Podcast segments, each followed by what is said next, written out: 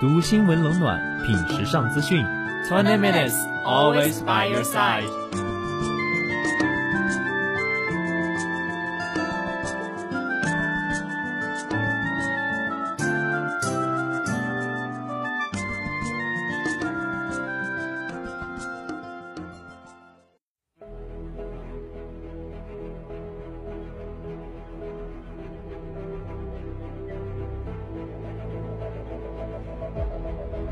Hey Grace, it's been a long time. How are you doing these days? Well, I have been preparing for my examinations. Well, when you're preparing your exams, do not forget to care about our news in 20 minutes. Okay, here's the outline of today's program. Imperial College seeks creativity and innovation. 帝国大学寻求创造创新型人才。 New think tank set to project Chinese thought around globe. 中国思想新智库在全球范围内建立。 Experts, unique courses needed for entrepreneurs. 专家表示，独特的课程是成为企业家的必要条件之一。 Famous panda to celebrate 35th birthday. 明星熊猫巴斯迎来三十五岁生日。 Bond film thrills China's box office. 邦德类电影威胁中国票房。After Honey, Chinese magazine goes nuts. 蜜糖之后，中国杂志走向坚果风。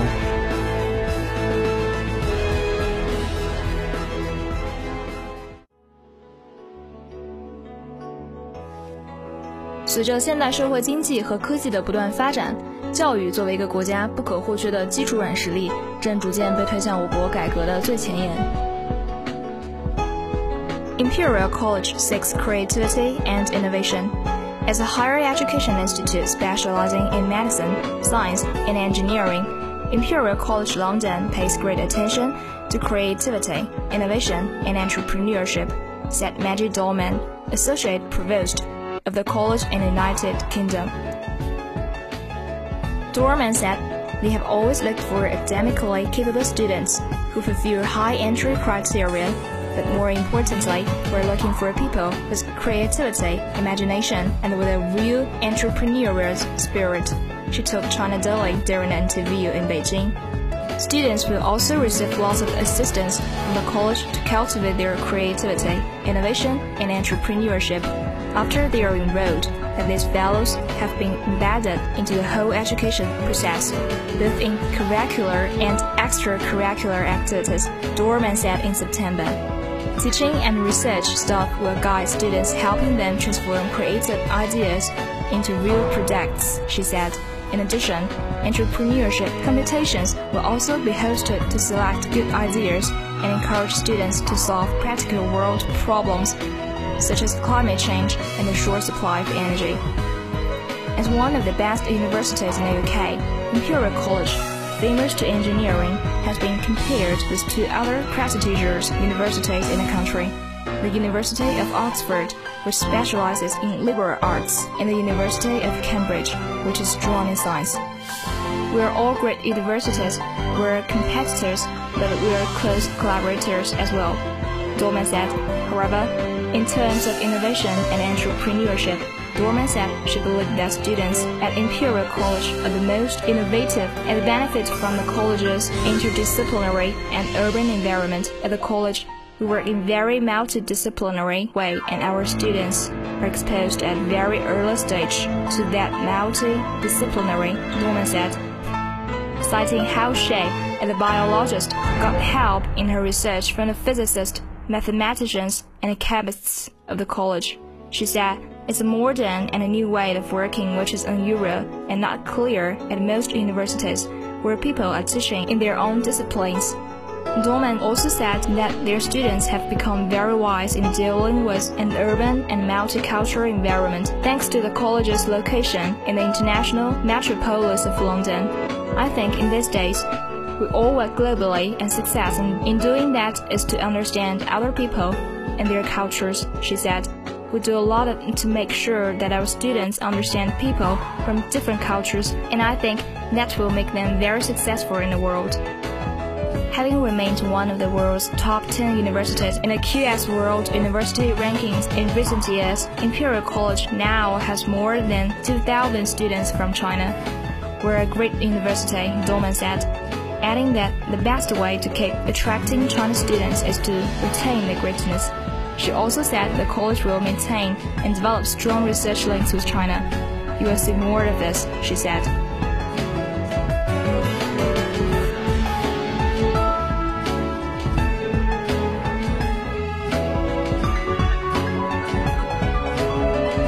New think tank set to project Chinese thought around the globe. Fudan University in Shanghai recently launched the China Institute to promote the rise of Chinese thought and discourse around the globe.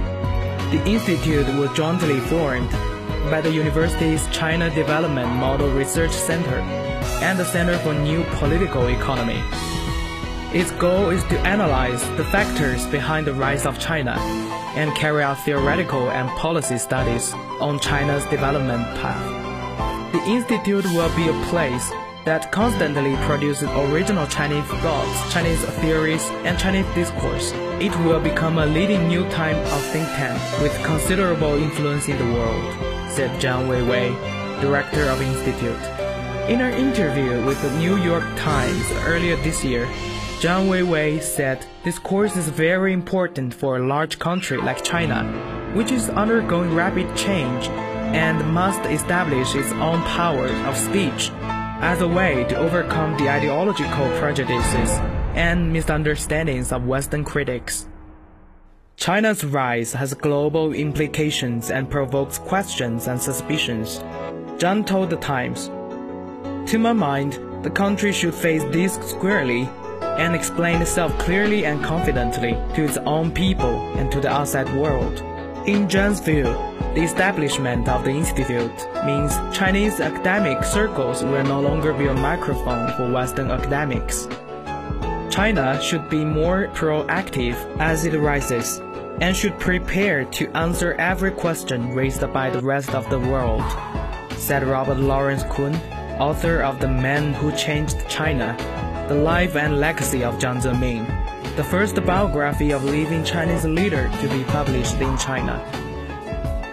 The China Institute will organize high-level forums, workshops, and various symposiums on issues concerning China's development model and discourse. The Institute has already made a preliminary agreement with the China Center at the University of Oxford in Britain to hold an international symposium annually on the Chinese development model.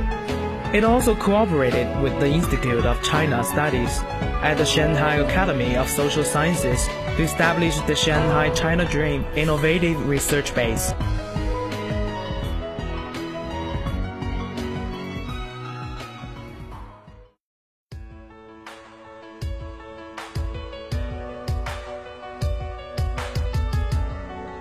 Experts, unique courses needed for entrepreneurs. China should accelerate the development of entrepreneurship education by setting up the entrepreneurship universities to meet the growing demand for higher level innovation and entrepreneurship, experts said. The importance of entrepreneurship has been widely recognized. Leonard, former president of Babson College, a college in the United States specializing in entrepreneurship education, said entrepreneurship is the most powerful force supporting economic transformation. In China, such activities have been robust since Premier Li called for mass innovation and entrepreneurship by the people of the country at the 2014 Summer Davos Forum in Tianjin. According to Wang Huiyao, president of the Center of China and Globalization, a think tank in Beijing, the number of startups in Zhongguancun, a tech hub in Beijing dubbed as China's Silicon Valley, has reached a record height of 9,000. However, entrepreneurship education, which the United Nations Education, Science and Culture Organization calls the third passport of education beyond academic and vocational training, hasn't received enough attention. Many people who intend to start or have started their own businesses need help, Wang said. Some efforts have been made to promote entrepreneurship in China. The Ministry of Education announced a pilot effort to open entrepreneurship courses at nine universities in 2002, including Tsinghua and Beihang universities in 2013. China's first entrepreneurship university was established in Qingdao, Shandong province, but Wang said there's still much to be done. He particularly recommended that China learn from and cooperate with countries that have done very well in this regard. For example, the US, which possesses a world-leading position in innovation, and Germany, which has a tradition of connecting education in school with real-life production practices. We expect to see more universities specializing in entrepreneurship jointly set up by China and other countries, Wang said. Leonard noted Babson College has been ranked number one in entrepreneurship by U.S. News and World Report for about two decades, offering degrees on entrepreneurship to both undergraduates and graduates. Students are also encouraged to take part in clubs and contests, he said. Stefan Stein, president of Business and Information Technology School in Germany, said turning students into entrepreneurs is part of the curriculum. In their courses, students also asked to work in teams to come up with commercial ideas and turn the ideas into practice under the guidance of full-time faculty as well as part-time teachers who will be served by successful entrepreneurs, Stein said. Wang said internationalized entrepreneurship education will not only nurture a batch of globally cooperative entrepreneurs, but will also attract entrepreneurs from across the world to start up businesses in China.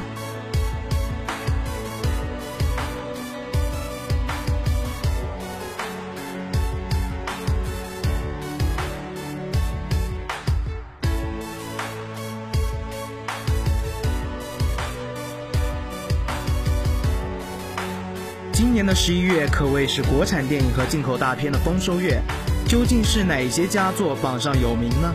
快来和我们一起看看吧。Bond film thrills China's box office. November is shaping up to be a good month for Hollywood blockbusters in China.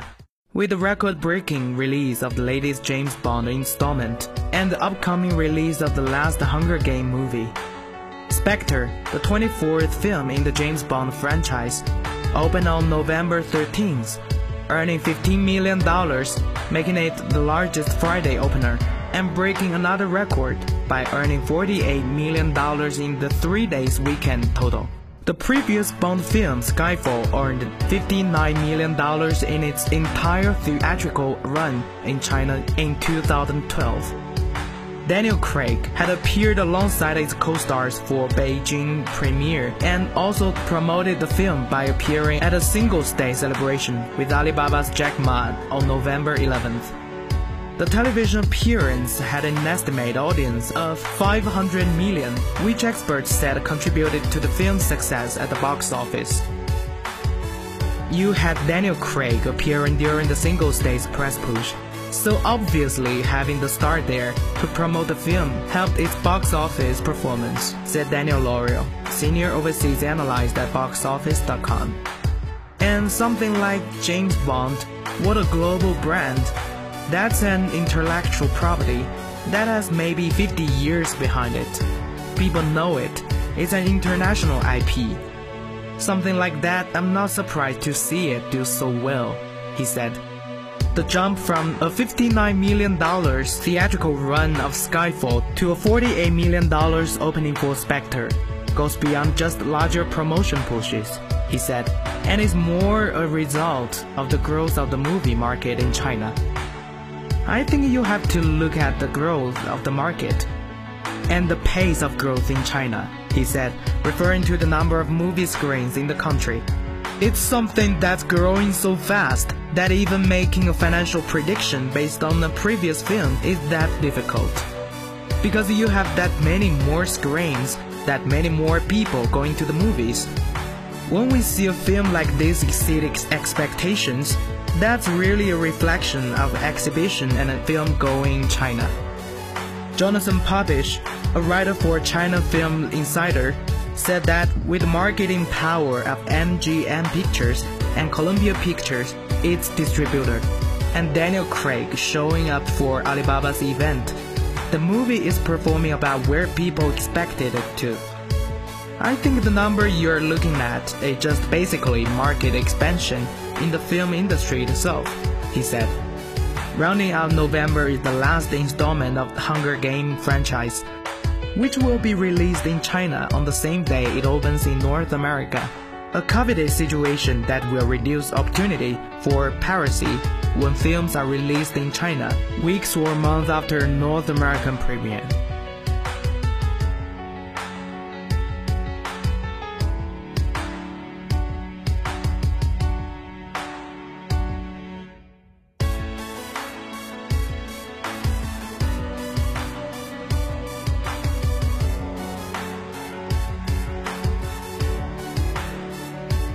二十六日，大熊猫巴斯庆生组委会向外宣布，将于十一月二十八日为三十五岁的明星大熊猫巴斯举办庆生活动。巴斯三十五岁相当于人类的一百四十岁，是目前大陆地区最长寿的健在大熊猫。Famous panda to celebrate the thirty-fifth birthday. Basi, the panda who rose to fame as the mascot of the 11th Asian Games in Beijing, will celebrate her 35th birthday, the equivalent of more than 100 human years, on Saturday in Fuzhou, the capital of Fujian province. Fuzhou has been her home since 1985, one year after she was rescued from the wild. Among the gifts, the Basi will receive from her human friends on the big day will be a cake which will be easy for her to eat since her teeth have rotted. Basi is the second oldest panda in the world, said Zhang Guiquan, a senior panda expert from the Wolong National Nature Reserve in Wenchuan County, Sichuan Province. Jia a 38-year-old female panda at Ocean Park, Hong Kong, is the oldest. A captive panda normally lives for 30 years. One year for a panda is equivalent to three or four years for a human being, Zhang added. Basi, born in Basi Valley of Baoxing County in Sichuan Province in 1980, was saved by a villager from the icy river in 1984 as she fled a pursuing hyena. She was starving at that time. At that year, bamboo, the staple food of pandas, was just blossoming. The villager, Liu Xingyu, named her Basi, which means nice in a Sichuan dialect. After first living in a Fengtongzhai nature reserve in Sichuan, Basi was sent to the Fuzhou Giant Panda Research Center in Fujian. At the Fuzhou Center, she was trained to ride bicycle, shoot a basket with a basketball, and lift weights. In 1987, she stayed for half a year in the United States, in San Diego, where her stunts fascinated countless visitors. In 1990, Basi became the household name in China when she was the mascot of the 11th Asian Games in Beijing. Basi has a den to herself in the Fuzhou Panda Research Center. Due to aging, she becomes breathless after taking a few steps. Since she can no longer gnaw, her keepers feed her crushed bamboo leaves. They also feed her mashed apples and radishes to keep her healthy.